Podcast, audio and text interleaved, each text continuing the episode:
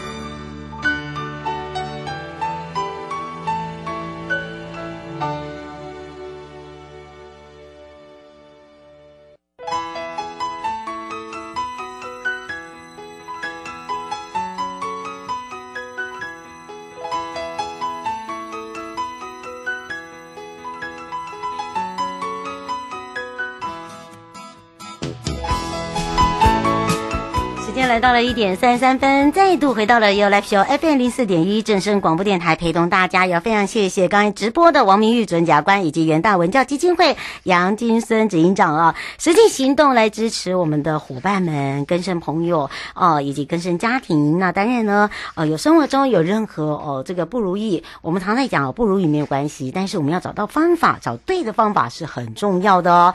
好，但回到了下半段呢，我们待会回到了生活法庭生活。法律哦，那么陪伴大家呢，在上半段是周康宁假诉官会聊到哦，这个新最近呢，哦，常常会有看到换脸。大家知不知道这个呃，deface 哦，这个是一个什么样的技术？好，待马上告诉你。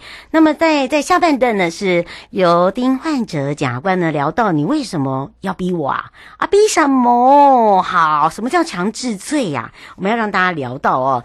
那么有一些强制罪有一些特殊性哦，我们要让大家长知识。所以我们先回到了检察事务官时间。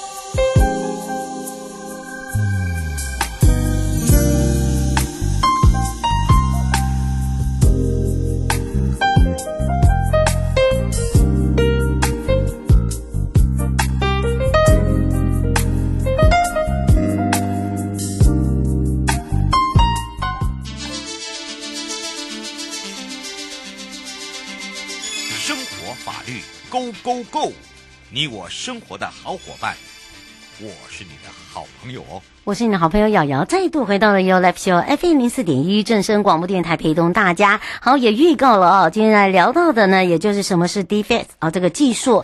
那么当然呢，啊、主要就是换脸。哇哦，这个也是在之前呢，这个侦破了知名网红小玉的一个案件呢、哦。那么从这里面，我们要了解深度造假的技术，来制作各种假影片啦、假影像啦、假照片啦，来做重制啦。它触犯触犯。的这些法律问题哦都不大一样哦，所以我们要赶快呢来开放零二三七二九二零哦。我们先让周康宁贾树官跟大家打个招呼，哈喽，主持人好，各位听众朋友大家好。是，当然什么是 defect 哦？那个这个时候呢，我们就要赶快来请教一下贾树官了。嗯。呃，这个 defect 的这个技术呢，其实就是因为我们现在不是 AI 很流行吗？人工智慧啊，然后呢，它会就分析我们的这个脸部，从网络上你可以找到很多很多人的那个，尤其是名人的照片，然后呢，它因此可以做你这个照片这各种动态的这个面相，然后如果把这个照片呢使用在呃，如果是好的地方，比如说像《完美关头》之前呢，有一个著名的演员已经过世了，可是他就用家人的方式帮他合成，然后完成这个片子。可是他如果用在的是色情的片子上面，但是放的却是某个名人的脸，这可能就会造成大家对他的观感还有他的名誉受损。嗯，是，所以哈、哦，请大家注意一下。但是哦，他所放置的可能是影片，是照片，好像都不大一样，对不对？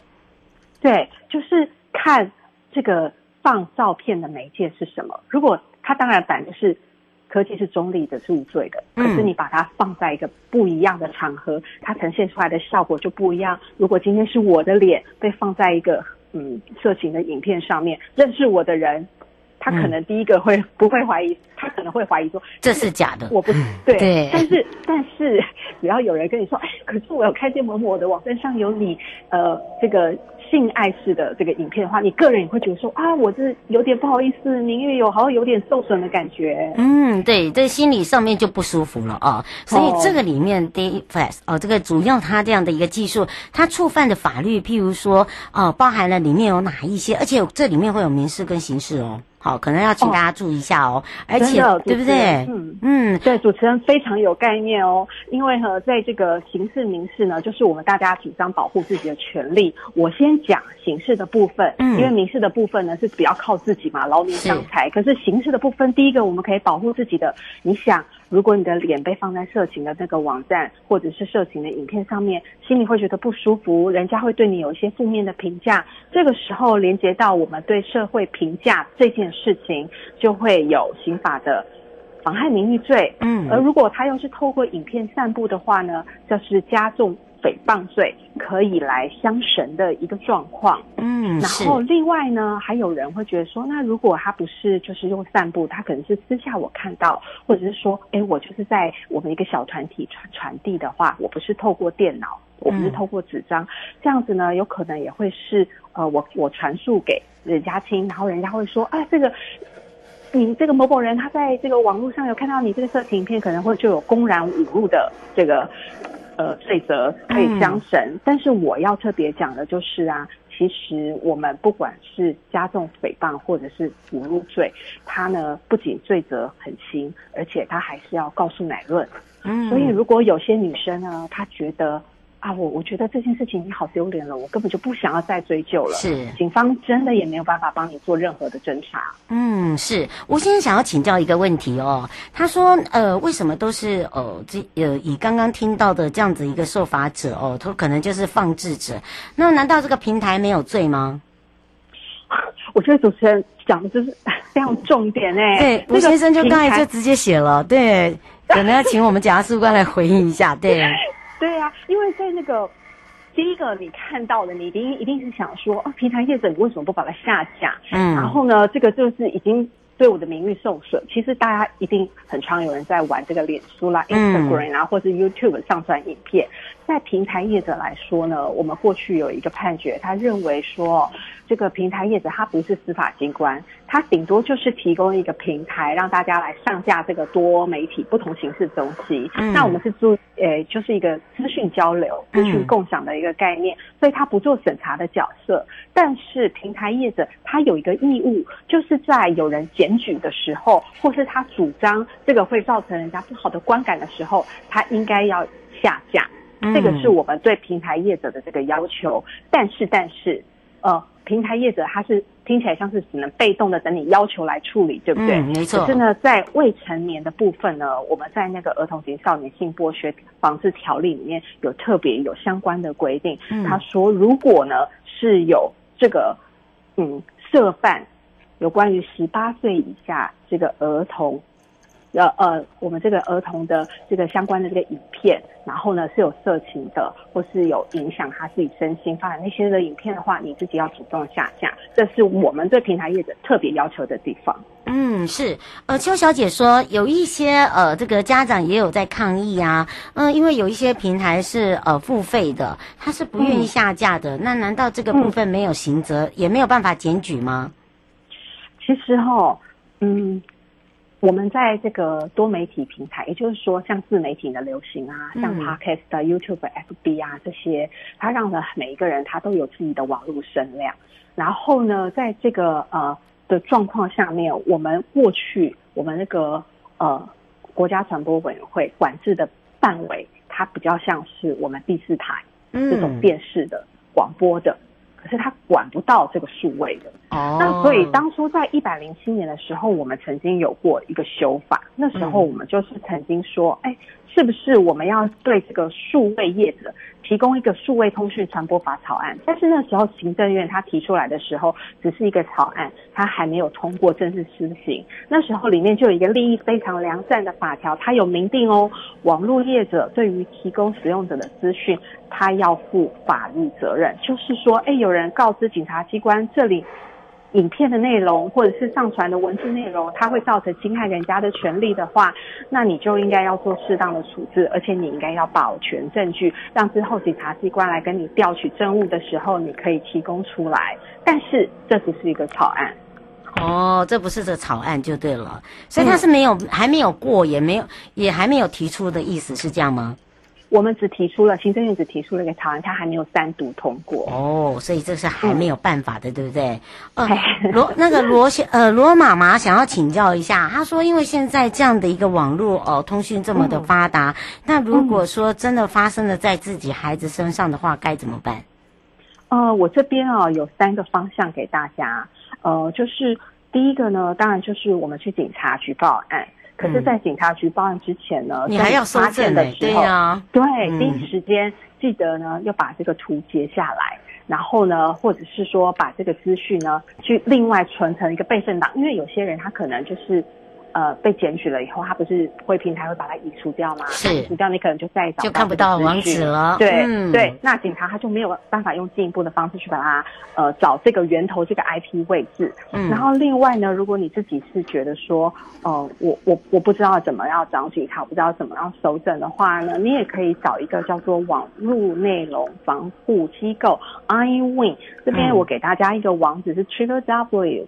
W i n 点 o r g 点 t w，它会有一个网页，你可以直接在上面提出你的申诉。如果你会觉得说我不好意思哦，我不想要面对面，我不想要讲出来，你可以透过这个网络媒介的方式去做申诉。另外呢，还有一个很好的方式，你可以打电话给妇女救援基金会，嗯，它有一个专线是二五五八五九五二五五五。八五九零二哦，前面要加零二哦。嗯，哦，对对对，然后呢，分机是转三一或三二，那也可以打电话给基金会求助，然后请他帮你处理后续的这个状况。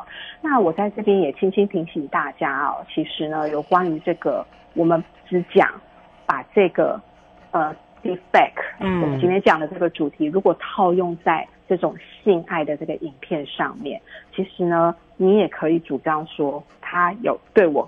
造成性骚扰，因为他虽然是我的脸，但是那不是我的身体，这样子的方式对我造成很不舒服的感觉。你可以请主管机关去处罚，然后要求下架。这也是保护自己的方式。而且不要害怕，好，千万记得不要害怕，对这种事绝对零容忍 啊！这个因因为你不用，你当你害怕的时候，你会觉得说，诶，他会不会找上门？你不用想太多。好，你做就对了。嗯、好，不要被一时的一些、嗯、呃这个网络啦，呃这个告诉你说哦要小心哦。其实不是，你这部分呢、嗯、就是你的权利。好，确实，对，这是一定要来提醒大家。嗯、不过因为时间关系，我们要下次空中见哦。好，谢谢主持人，谢谢大家。嗯，拜拜，拜拜。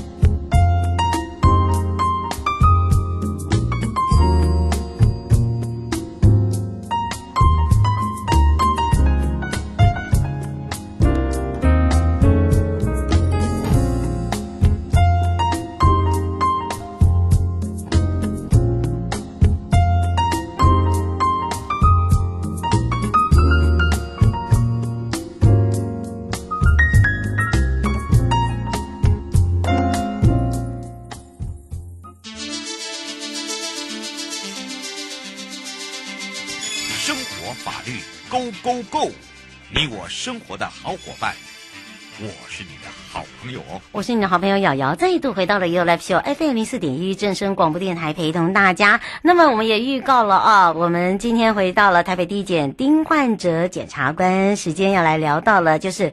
你为什么要逼我？不是你为什么不回头？好，你为什么要逼我啊？好，这个是来聊到的是强制罪。那么到底什么是强制罪？什么样的情形会构成强制罪？什么样的情形强制罪？的特殊性会出来？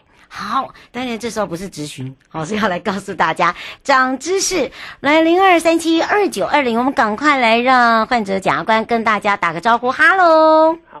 主持人好，各位听众朋友，大家好。哇，这个很辛苦哦，礼拜天还要赶快帮瑶瑶赶工，感谢啦。当然呢，也让我们的听众朋友可以了解、长点知识哦。这个为什么会聊到强制罪啊？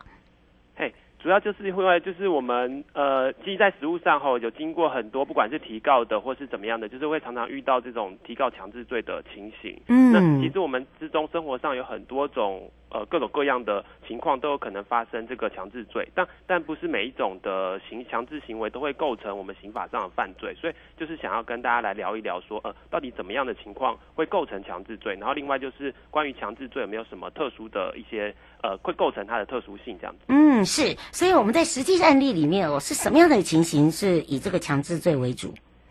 嘿，实际上案例吗？嗯，啊、呃，就是我们常常会，其实，在那个马路上吼，有人其实开在马路上，那他常常会有一些。自己逼车吗？对，逼车的情形、哦、是。对，那这样的话会不会就是构成这个强制罪？其实实务上，呃，有可能会构成，也有可能不会构成。主要我们就是要看这个具体的个案吼。那大部分的话，因为其实如果您在开车的时候，嗯、你就会知道说这个道路交通状况其实是很多变的。是。对。那其实有人可能就是突然开在你前面，然后假、就是、突然刹车。对，突然刹车，或者说他故意就是有点在呃跟你靠很近这样子，嗯、那可能我们就会感觉到我们是在被逼车。对，嗯，是。呃，吴小姐想请教一下，呃，她说呃前天的一个新闻里面哦，就是呃强暴未遂，她这个是不是也是强制罪？呃，你说强暴未遂，她说在新闻上面有看到，就是两呃这个未呃未婚是什么未婚呃未婚子女发生的这个。是强暴，后来变成是强制，是这样吗？哦，您您说的是就是呃未成年了，未成年的他，他应该、哦、他应该是这样写，对啊。呃，这边的这个强暴跟那个可能不一样哦，这个性行为这个强暴可能是不一样的。对对对对对对，我们这里的强暴是指说就是一种呃看暴力暴力，对看得见的暴力哈。对，这个暴力可能是对于人，或是对于这个物体都有可能构成哦。嗯，对。好，所以哈、哦，这个长知识要告诉大家，那个呃，刚刚这个吴小姐问的这个啊，是哈、哦，针对哦，这个可能哎情窦初开未成年子女哦，这个可能父母提告的哈、哦。那这个跟我们现在讲的强制不一样哦，哈、哦。我们强制是，譬如说你逼车啦，哈、哦，呃，或者是你妨碍啊，啊，妨碍我行驶啊，哈、哦，就是有动作的。好，这样讲比较快，对吧？对，哦，不然大家会哦误会一场哦。对，哦，所以它还是有一些特殊性嘛，对不对？哎，不好意思，您说它还是有一些特殊性的，对不对？对对，还是有一些特殊性的，就像是说，因为其实呃，因为我们强制的话，就讲到说，其实你有任何一种就是。呃，使用刚刚就是像主持人讲的这个暴力的行为后，或者说有一些言语你去传达说一些不利的后果，这都有可能在我们这个强制罪的构成要件里面。嗯，所以说等于说社会上有很多种行为都有可能构成这样的一个强制罪。但是呃，因为刑罚其实是我们有考虑到是一个呃是很比较残酷的，是一个我们必须要在最后才使用的情形。所以我们在法官在审酌说，哎，是否会具体的个案是否构成强制罪的时候，会特别去考虑到他的这个手段跟目的。两个之间的关联性，嗯，对。是。如果参考说这个社会上一般人的看法后，认为说如果这个手段虽然呢有一点强制的效果，但是就是对照到这个行为的目的。并没有说太夸张，或者说这个手段还可以接受的话，那这样可能我们就会认为说他这样的行为虽然带有一点强制效果，可是不具有这个实质的违法性，嗯、那就不会构成这样的强制罪。是，嗯啊，刘小姐想请教一下，呃，是就是呃，他在路上啊发生车祸的话，呃，拿手机来做搜证，然后对方不让搜证，他这个是不是也可以告他？啊、呃，是，因为我们就是其实拿手机这个搜证的行为后，也是有常常有人来提告这个强制罪。那其实的话，其实我们如果是正当的一般的搜证行为后，就像您刚刚讲，就是包括说交通事故的时候，嗯，可能我是手机是拍说我们交通事故发生的过程，或者说这个后面这个车损的情形。那其实这个用手机拍摄是正当的这个搜证行为。那这样的话，如果对方就是干扰我这样的一个。持手机收证的行为的话，那就有可能会构成这种强制罪，因为你等于是妨碍他使用这个手机的正当权利。嗯，对。那如果可是也有一种情形是说，呃。对方并没有就是对我有什么一些呃触犯一些刑事犯罪，比如说是骂我啊，或是打我这样，然后可是我却无端的没有正当理由去拿手机对人家拍的话，那这样的话，如果人家把这个可能我的手机这样打掉或者什么的，那可能我们实务上会认为说，因为你本来就没有权利可以这样子对人家拍，所以这样可能会构成一个呃侵侵害我权利的行为。所以因此呢，我把这个你的手机阻止你这样的拍摄行为是一种正当防卫，那这样就不会构成这个强制罪这样子。嗯，是罗先生说，如果在呃这发生这样子冲突，在拍摄对过程，他把他的手机拍打掉，然后手机坏掉，要算谁的？哦，如果这个手机坏掉的话，因为手机如果是他是故意拍打坏坏掉的话，那可能会构成这个毁损罪。可是，一样是回到我们刚刚讲的，如果你是有正当理由的话，就是比如说对方是没有没有道理的一直对你拍，那你去打掉的话，其实正当防卫，那也不会构成这个毁损罪这样子。嗯，他说这个最重吗？他现在下面写的，嗯，这个最重吗？哦，这个罪哦，因为我们这个强制罪的话，大概就是三年以下的有期徒刑，或是拘役，或是罚金，就是相对于其他的犯罪来讲，不是到很重。可是其实这也是一种，就是还是维持，就是说我们相互那个生活的一种秩序啦。所以大家还是务必要遵守这样子。嗯，是。那呃，如果说啦，哦、呃，像我们刚才讲的，都是跟车。行车有相关嘛，对不对？对。那如果像刚才我们讲的，这个开车的人突然这个减速，然后突然停，就是不让你变换车道，就是要找你麻烦。对。他要怎么保护自己？而且呢，要怎么去搜证啊？因为有时候他们会害怕说，诶，这位人身安全比较重要，诶，对不对？啊、那当然，另外一个，他这个刑事犯罪好像不只是我们刚刚讲的强强制罪吧？嗯。他已经好几条了耶。对，就是如果他是有这个刻意用这个车辆吼来逼车，或者是说甚至他是想要就是跟你发生碰撞或者怎么样的话，那这样我们可能会考虑到说，他除了这个妨碍你行驶，就是妨碍你行车的权利，那有可能构成强制罪之外呢，那如果他再更严重一点的话，有到就是说，呃，整个条，比如说整条马路都因为他这样很诡异的一种行车。情形造成这个公众往来的危险的话，那可能会构成一个更严重的，就是妨碍交通往来的这个罪吼。那这个罪最高我们就可以处到五年的有期徒刑。嗯，对。那另外您刚刚有提到说，就是关于保护自己的部分。那因为其实呃，在车上其实如果遇到别人开车，其实你也不太了解对方的底细，或者说对方的用意。那我们这边还是建议说，就是尽量还是安全为上啦。就是说，如果觉得对方有这样的情形的话，可能是稍微还是先兼顾自己的安全，会比较呃保险一点这样子。嗯，是朱小姐想要问最后一题哦，是她想请教一下检察官，您刚才讲的都是强制罪，可是有听到后面讲说他不只是强制罪，他现在是一罪一罚，他那他要怎么罚？难道可以一颗罚金吗？呃，你说如果触犯这个强制罪的吗？还有，他刚刚的意思是，现在写的意思是说，如果是强制罪，可是刚刚您又说他不只是强制罪，他可能有恐吓啊，哈，现在不是一罪一罚吗？他说，如果这样子的话，会不会刑责太轻？会不会变成是只有一颗罚金？哦，那对，那因为我们就是要看呃。